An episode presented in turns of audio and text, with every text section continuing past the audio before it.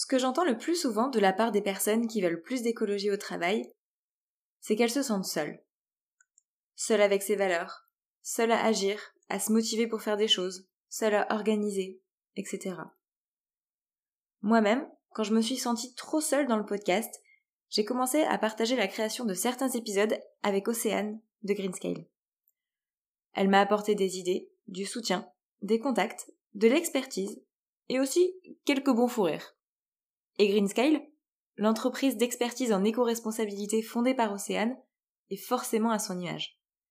Avec des consultants accessibles, principalement aux TPE et PME, les petites entreprises, ou même à l'intérieur d'un service dans une plus grande entreprise, pour vous orienter et vous donner les moyens d'agir concrètement, rapidement et facilement.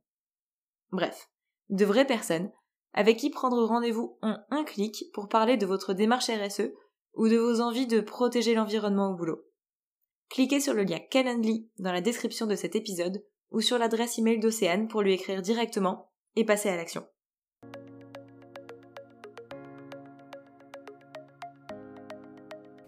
Bonjour et bienvenue dans Écolo au boulot. Je suis Cassandre Joly et mon but est de donner du sens au travail à travers l'écologie. Ensemble, nous trouvons des idées, des astuces, de la motivation et de l'inspiration pour rendre son quotidien au travail plus écologique et se sentir utile. Bienvenue dans le premier épisode de cette nouvelle saison de podcast où je vous retrouve après des vacances ressourçantes. Je vous retrouve aussi avec une nouvelle que vous venez d'entendre. Pour soutenir le podcast et l'aider à grandir, j'ai décidé de faire sponsoriser le podcast. Et vous l'avez compris, j'ai le plaisir de vous annoncer que Greenscale est le premier sponsor de ce podcast et rend possible la saison qui démarre d'aujourd'hui jusqu'à décembre. Donc en début d'épisode, vous m'entendrez désormais parler quelques secondes d'une entreprise en lien avec l'écologie au travail qui soutient le podcast. J'espère que ce sera l'occasion de faire des découvertes utiles pour vous. Maintenant, place au sujet du jour, l'eau. Cet été, on a pas mal parlé de stress hydrique. Et c'est une situation qui porte plutôt bien son nom parce que je la trouve personnellement assez angoissante en effet. Parce que l'eau, c'est la base de la vie sur Terre. Elle rend des services écosystémiques inestimables, et d'ailleurs c'est simple, sans eau, il n'y a pas de vie. Donc on a tous probablement entendu parler de sécheresse et de perturbation du cycle de l'eau, et donc ça va aussi impacter notre vie au travail. Mais les solutions ne sont pas uniquement celles qu'on a en tête, comme ne pas laisser couler les robinets. Ça, c'est la base, j'ai envie de dire, ça coule de source, et il y a bien d'autres enjeux et solutions qu'on va explorer dans cet épisode. Et pour m'aider sur ce sujet et apporter de l'eau à mon moulin, Océane de Greenscale nous fait le plaisir de continuer à participer à Écolo au boulot. Salut Océane. Bonjour Cassandre. Bonjour à tous. Euh, l'eau, effectivement, c'est le sujet de la rentrée. Après les canicules qu'on a vécues euh, cet été et les débats aussi sur les méga-bassines, c'est euh, carrément d'actualité. Et oui, et si c'est un sujet d'actualité pour la société, ça le devient forcément aussi pour les entreprises. Et pourtant, si je me trompe pas, ce sont pas elles les entreprises qui consomment le plus d'eau. Alors tout à fait. En France, 48% de l'eau est consommée par l'agriculture, 24% en usage domestique, donc les particuliers, et 22% pour la production d'électricité de gaz. Les industries consomment 6% de l'eau en France ce qui n'est pas non plus négligeable. Oui, mais du coup, c'est pas si élevé que ça non plus. Alors, pas directement, parce que là, je parlais des industries. Mais quand on parle de la consommation alimentaire, donc produit par l'agriculture, et la consommation électrique, euh, donc qui inclut dans la production d'électricité et de gaz, eh bien, on, on concerne totalement euh, les, entreprises qui ont une consommation alimentaire sur les déjeuners du midi et la consommation électrique pour le fonctionnement de l'entreprise. Voilà un petit peu la relativité euh, de ces nombres-là.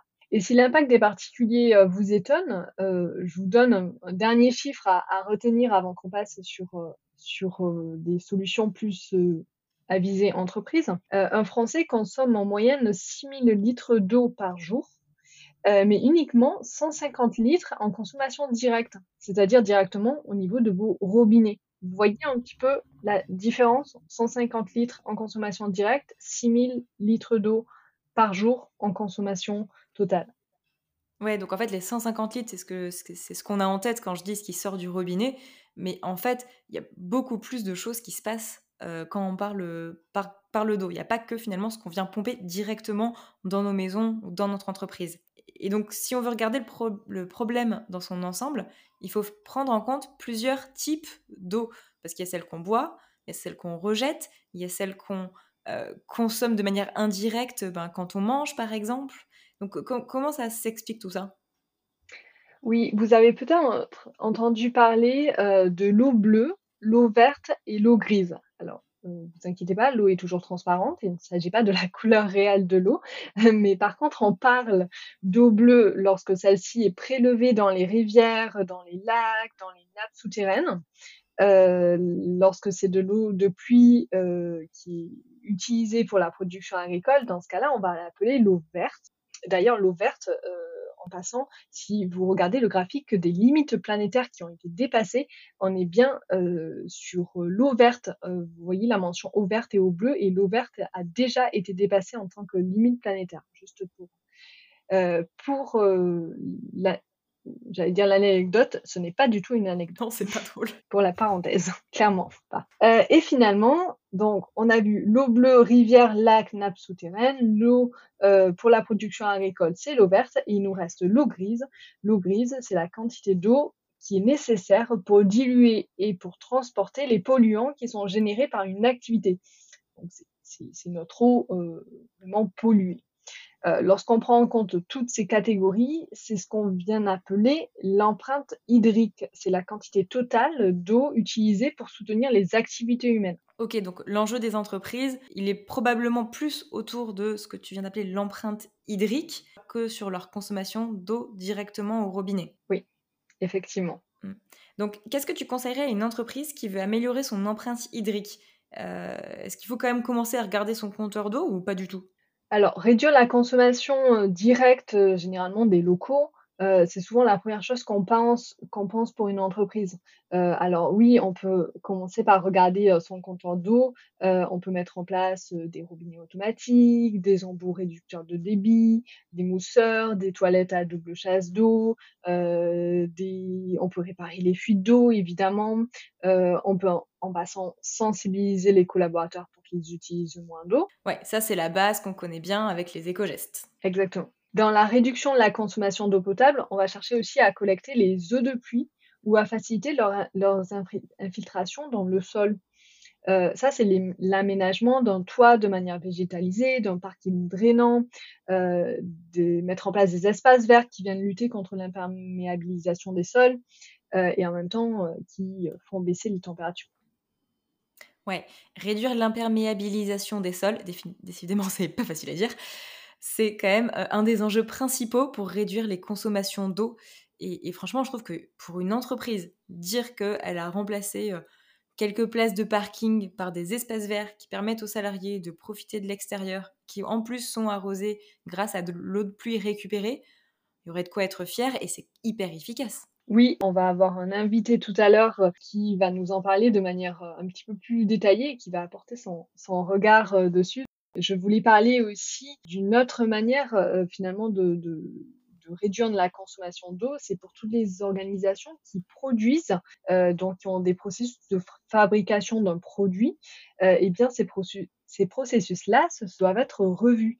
Par exemple, avec une analyse de cycle de vie même simplifiée, euh, on peut comprendre quelles sont les étapes qui sont les plus consommatrices, alors consommatrices de gaz à effet de serre, mais aussi consommatrices d'eau, et adapter, euh, adapter les techniques, euh, trouver des technologies qui vont permettre de réduire et aussi de contrôler l'évolution de la consommation.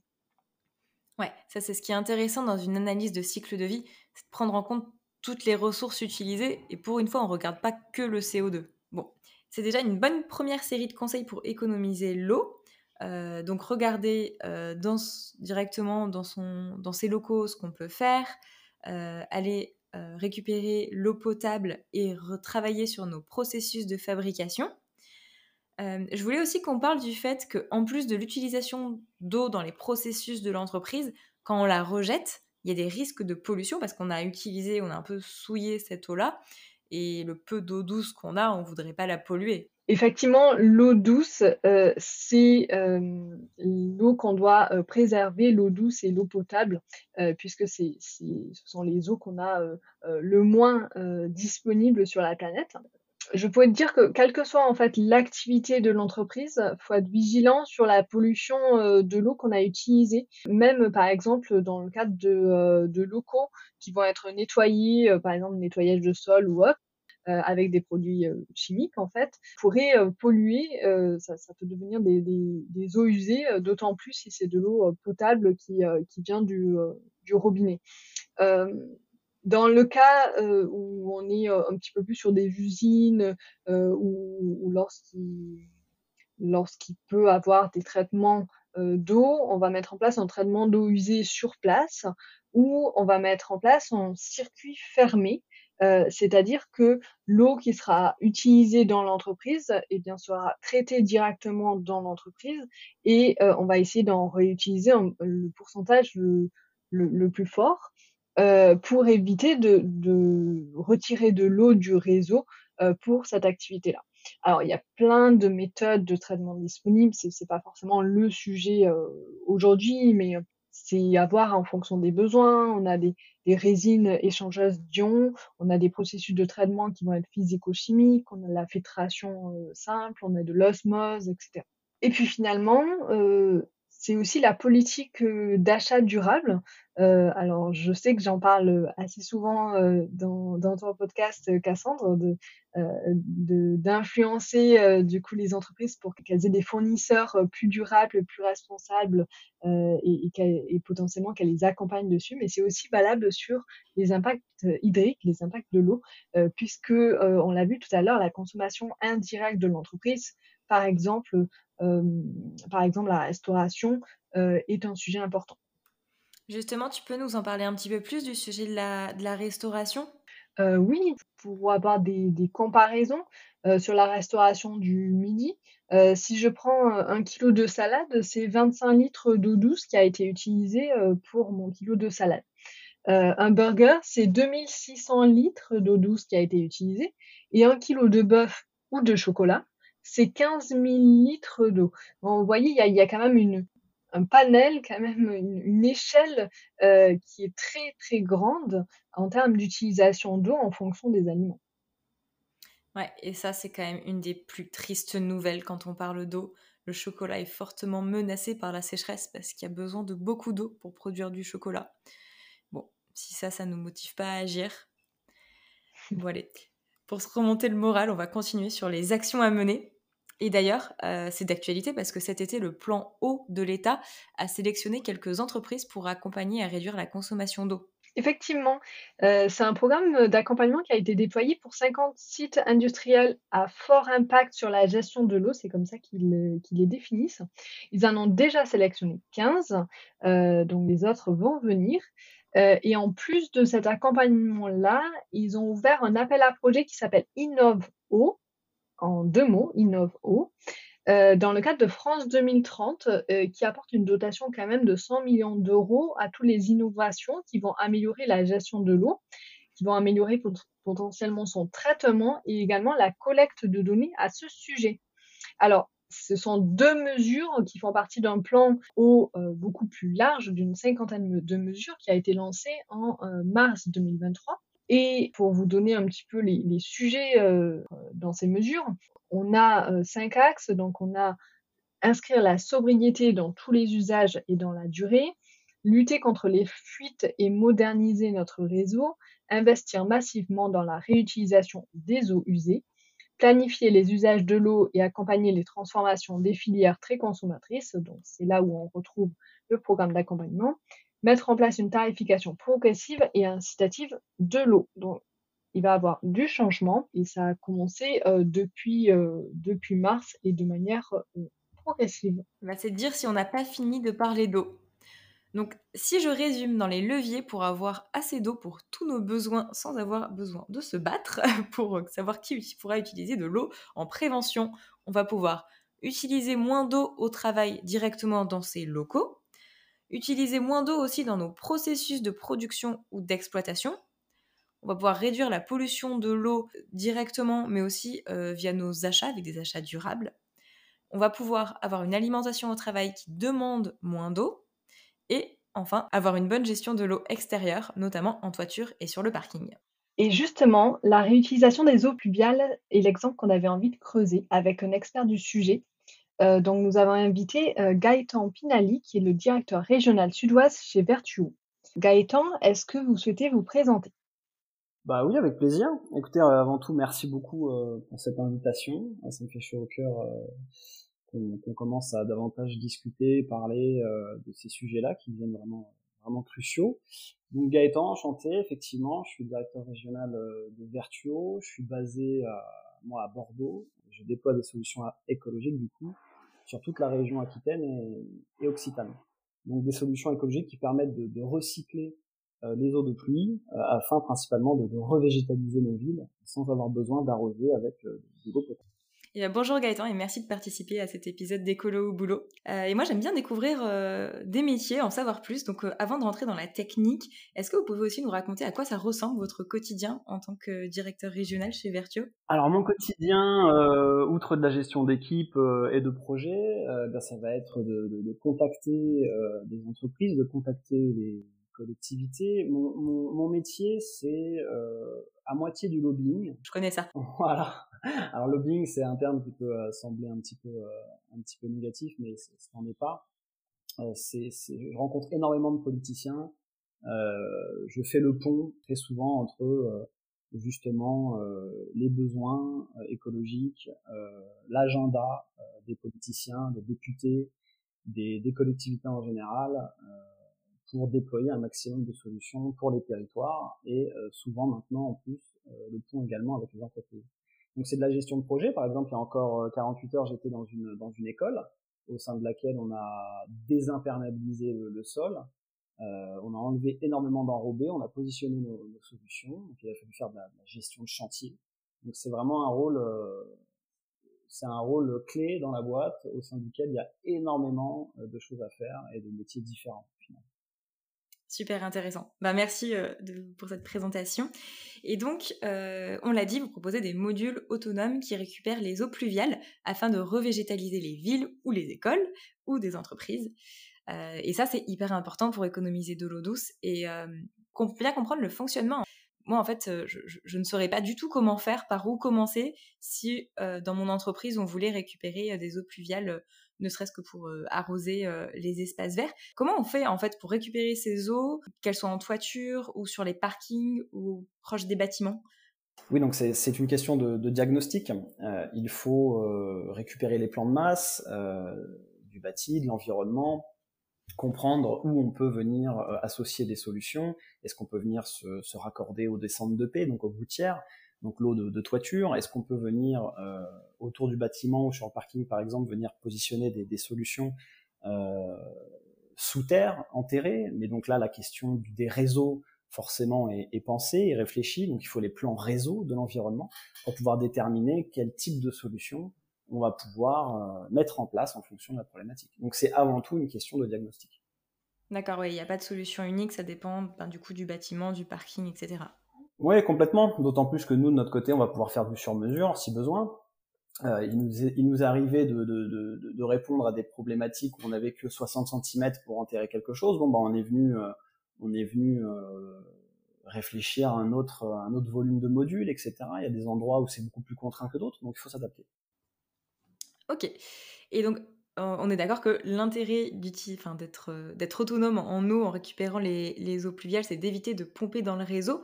Et est-ce que c'est envisageable d'utiliser que de l'eau pluviale, que de ces, eaux, ces eaux-là, euh, pour arroser les espaces verts et plus avoir besoin de, l'eau du réseau? Ah oui, complètement. Complètement, c'est même tout le, mantra, c'est toute la, définition de nos solutions. Et de manière générale, euh, peut-être pas que les nôtres, euh, de récupérer les eaux de pluie, venir les dépolluer, donc de tous les hydrocarbures, de toutes les particules fines, pour que derrière, par capillarité, au travers un géotextile, c'est un peu technique, mais ça remonte dans le substrat, donc dans la terre, et que les plantes viennent se nourrir elles-mêmes euh, de l'eau, puisqu'elles sont très intelligentes, elles savent très bien euh, se nourrir toutes seules, et puis après euh, évapotranspirer et créer des îlots, par exemple, de, de fraîcheur. Donc oui, oui, euh, c'est aujourd'hui techniquement simple et complètement faisable que d'imaginer et de mettre en œuvre des solutions techniques par le biais euh, de, des pentes naturelles de l'environnement ou avec un peu plus de, solutions techniques, de venir récupérer l'eau de pluie, qu'elle vienne des toitures ou du ruissellement direct euh, des sols, pour venir la dépolluer et la réutiliser tout de suite dans le cadre de l'irrigation des espaces verts. Et même après, derrière, de venir, s'il y en a trop, donc comme dans le cas d'une inondation, de venir l'utiliser pour un espace vert adjacent, comme un parc ou d'autres arbres qui seraient à proximité, par exemple, de votre parking. Hein. Peut-être qu'au sein de votre boîte, sur votre parking, il y a des arbres qui sont déjà là. Bah, nous, par le biais d'une toile de drain, on peut venir dédier un volume d'eau ou diriger le surplus d'eau vers ces euh, environnements-là, qui sont déjà en pleine terre et qui ne demandent qu'à être, euh, qu'à être soutenus.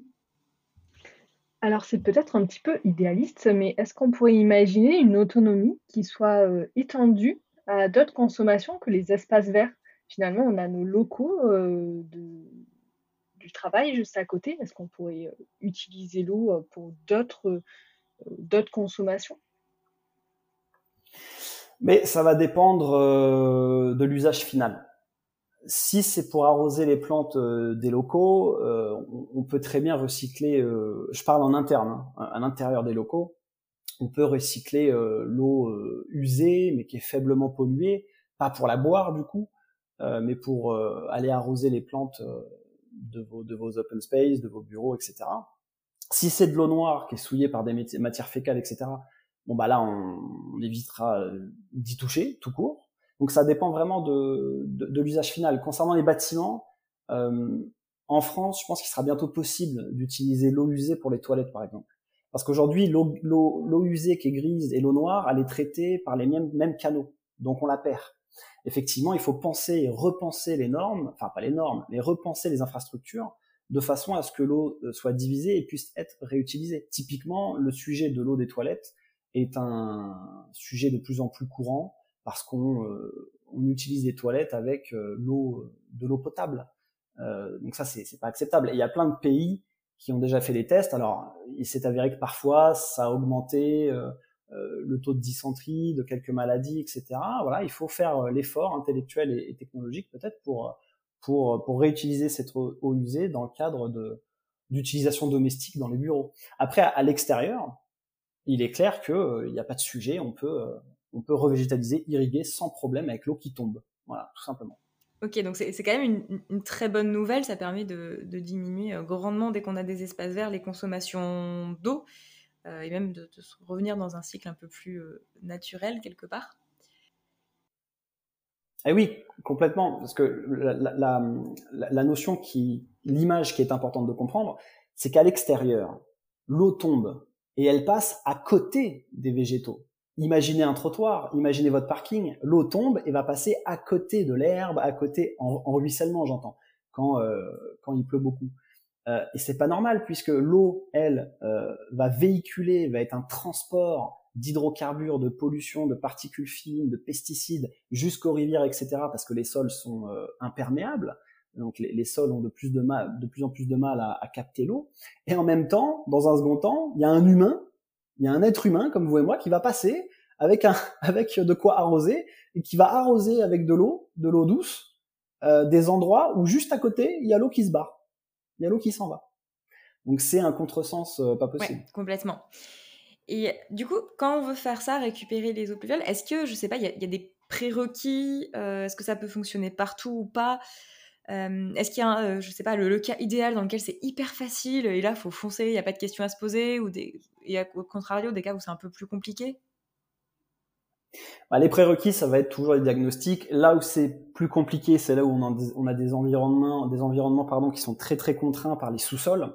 Donc, est-ce qu'en dessous j'ai du parking? Est-ce qu'en dessous j'ai euh, des réseaux de gaz, d'électricité, des passages d'eau, etc. Euh, par exemple, nous, ça nous est arrivé de travailler sur la défense, l'esplanade de la défense en région parisienne. Bon, bah, il a fallu innover techniquement. On pouvait rien faire. Voilà, en dessous, il y avait des parkings, il y a du réseau. C'est extrêmement contraint. C'est le plus grand bureau de France. C'est du béton, du béton et du béton et des hommes et des femmes euh, eh ben on est venu innover, on est venu euh, surélever une place, on l'a fabriqué en, briques de coquilles Saint-Jacques poreuses. On est venu poser un, quadrillage métallique qui redirigeait l'eau vers euh, un contenant qui était lui-même relié à nos bancs végétalisés. Tout ce beau petit monde, c'était de la mécanique des fluides basique, se régulait euh, naturellement.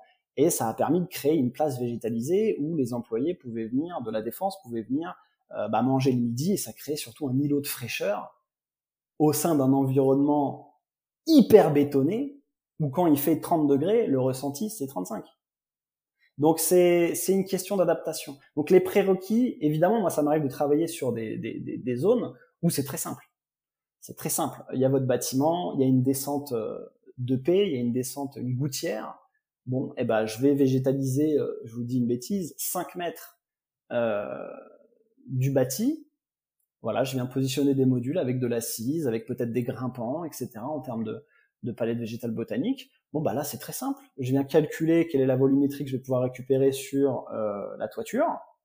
Je, le, pôle R&D en botanique en interne, en fonction de l'objectif du projet, va proposer une palette, parce que parfois l'objectif c'est le rafraîchissement, c'est l'ombrage.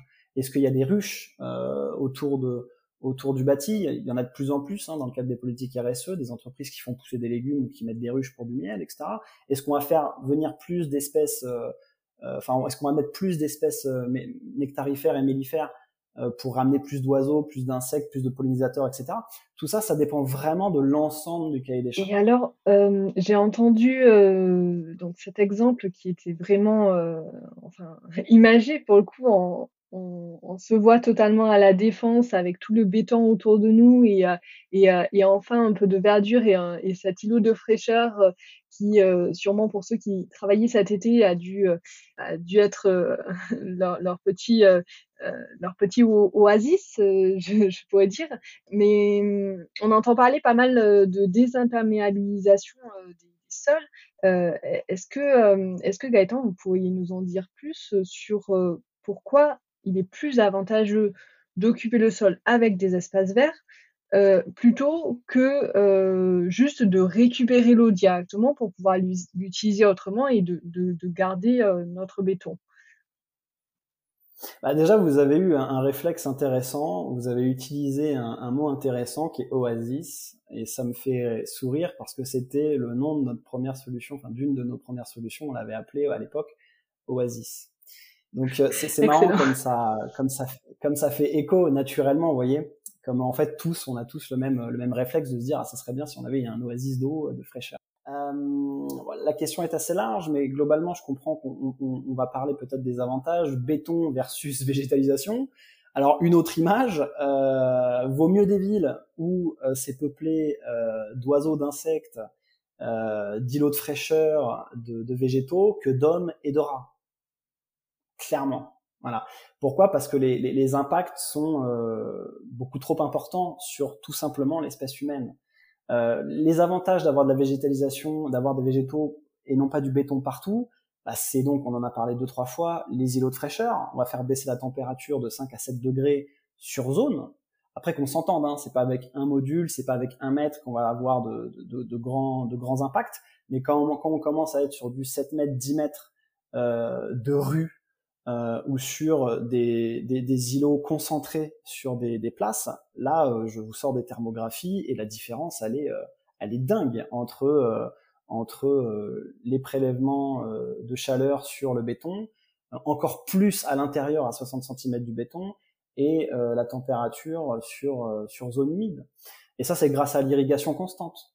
Ça, c'est grâce à, à l'afflux d'eau qui est constant, qui est récupéré, qui va permettre l'évapotranspiration et donc le rafraîchissement de la zone. Ça fait comme une brume au final. C'est comme quand vous rentrez dans une forêt.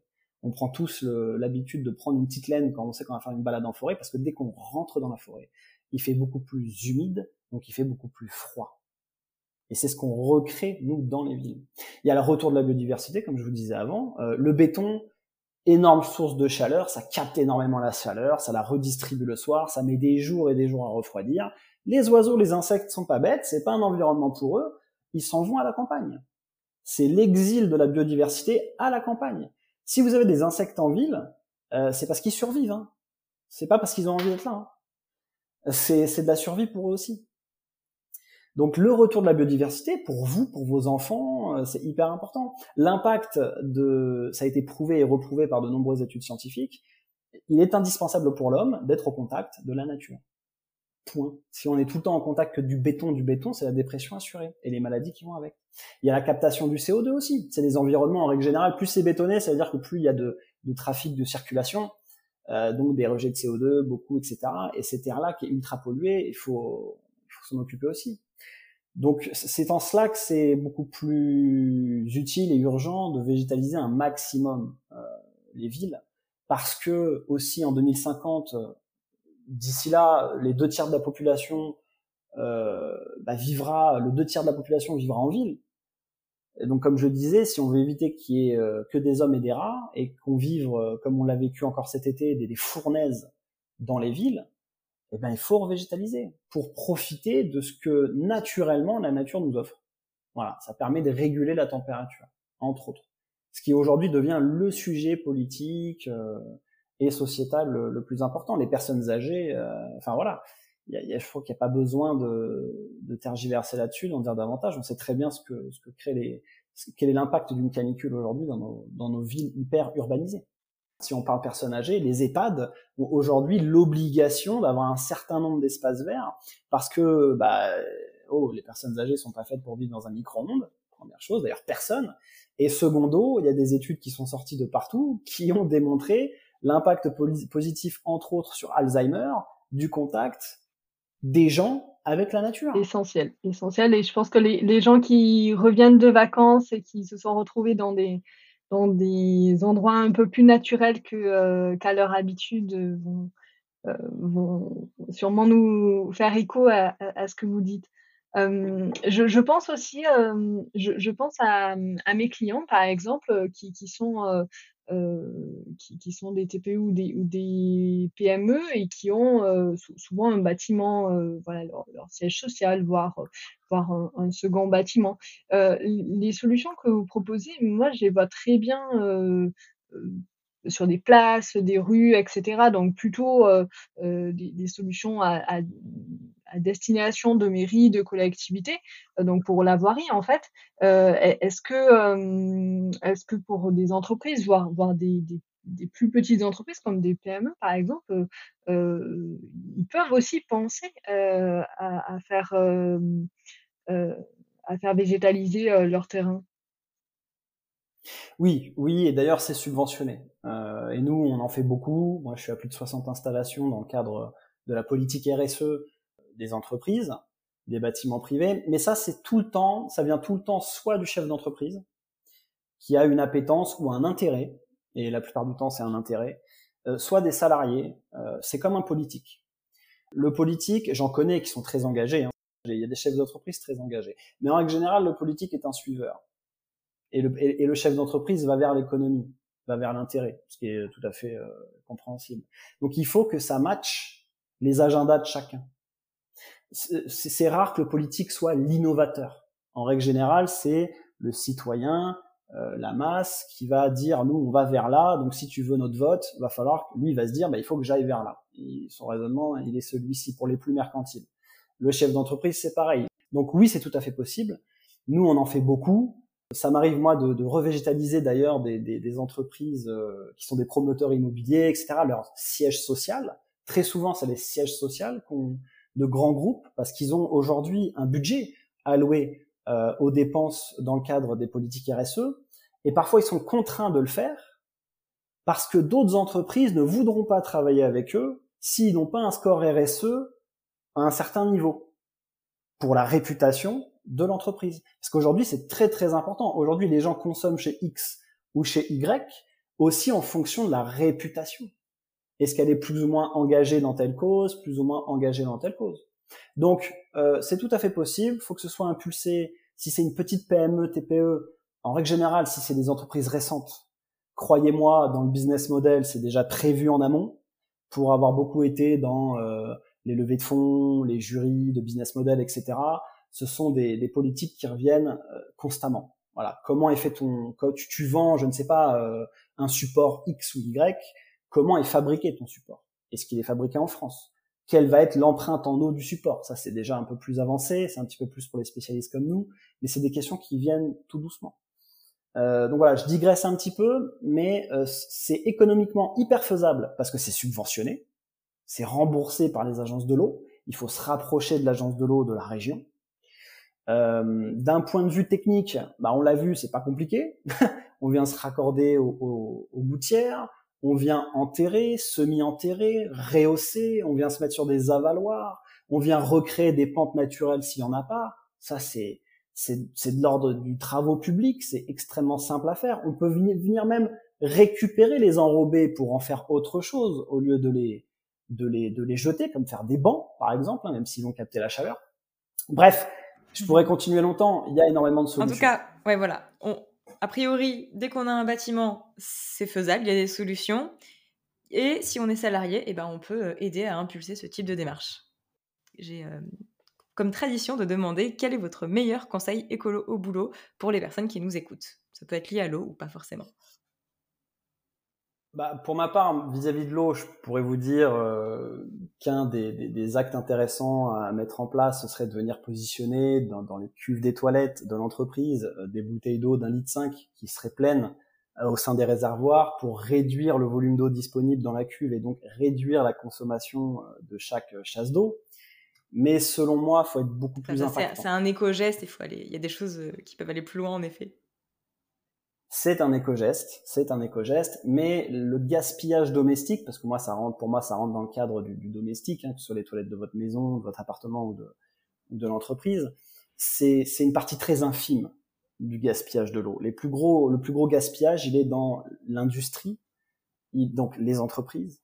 Il va être dans le gaspillage alimentaire. Là, on a une empreinte en eau conséquente, monumentale. Et c'est en, c'est en cela que mon vrai conseil, ce serait globalement de se retourner vers vos RH, de demander des comptes vis-à-vis de la politique de responsabilité sociétale des entreprises, la politique RSE de vos entreprises, afin de savoir s'ils comptent augmenter leur score avec par exemple des actions de revégétalisation autonome euh, des parkings, euh, du bâtiment, euh, de ce qu'ils produisent, des moyens de production. Si vous travaillez, je dis une bêtise, mais si vous travaillez pour Apple, qui produit des téléphones, pour produire un téléphone, faut aller à l'étranger, faut miner des terres rares, entre autres. Ça coûte, faut utiliser des milliards de mètres cubes d'eau dans le cadre du forage, de la gestion des déchets chimiques et de la production de l'appareil.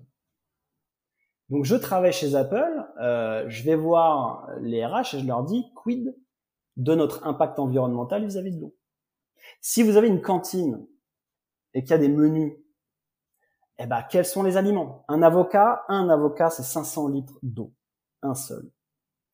Euh, la viande, un kilo de viande, en fonction de comme elle est produite, ça va être entre 10 et 22 000 litres d'eau pour seulement un kilo.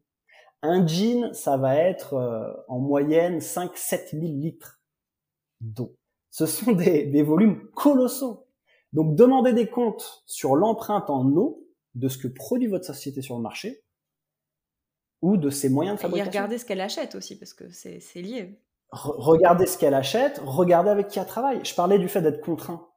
Est-ce qu'elle travaille avec une boîte qui flingue l'environnement? Est-ce que massivement elle est dépendante d'une boîte qui flingue l'environnement? Voilà. Il faut que du coup il y ait un équilibre entre la production de richesse et l'impact environnemental. Et si c'est un sujet qui vous tient vraiment à cœur, et que la politique de votre boîte eh ben, va à l'encontre de vos convictions, et moi, ce que je dis, c'est que bah là, faut prendre son courage à deux mains et faut changer de boîte. Voilà. Si plus personne ne bosse ou de moins en moins de gens bossent dans le cadre d'entreprises qui vont à l'encontre de vos convictions humaines et de ces sujets-là, ils vont tous se mettre. Euh, la, la, grande question, est-ce que je reste pour faire changer les choses ou est-ce que je pars pour montrer Et en le disant, en disant pourquoi je pars surtout. Euh, pour faire changer les choses. Et eh ben merci beaucoup pour tous ces conseils et tout ce que vous nous avez partagé. Euh, j'espère que ça a donné euh, envie aux auditeurs d'aller regarder s'il n'y a pas un peu d'eau à récupérer autour de leurs locaux. Bah avec plaisir. Au besoin, n'hésitez pas. Merci pour votre écoute de cet épisode. J'espère que vous avez trouvé une ou plusieurs manières d'agir pour l'eau dans votre entreprise. Si vous n'avez pas pu prendre de notes, vous trouverez les éléments clés sur le site internet et je vous propose quand même maintenant trois manières d'agir. Première manière, niveau 1, à votre niveau personnel, sans rien demander à personne, regardez ce que vous mangez au travail, puisque l'agriculture est le consommateur numéro 1 d'eau en France. Donc préférez les légumes racines comme les carottes et les betteraves au bœuf et au chocolat qui ont besoin de beaucoup plus de litres d'eau pour être produits. Fermez bien les robinets et signalez les fuites dans l'entreprise. Niveau 2, avec des collègues, pourquoi pas faire un groupe de travail pour évaluer les possibilités de récupération des eaux pluviales autour de votre, bâtiment et aussi de désimperméabilisation, le fait d'enlever du bitume et de le remplacer par des végétaux. Niveau 3, au niveau de toute l'entreprise, faites intégrer les enjeux sur l'eau dans votre politique d'achat responsable. Et si vous produisez quelque chose, regardez là où vous utilisez de l'eau pour réduire votre consommation. Et comme toujours, parlez-en autour de vous pour que tout le monde se jette à l'eau et fasse sa part. Merci encore d'avoir écouté cet épisode jusqu'au bout. Et si vous cherchez d'autres idées, je vous conseille mon livre Écolo au boulot 60 éco-défis pour agir. Publié aux éditions Jouvence et disponible chez vos libraires. Maintenant, à vous de jouer. Ciao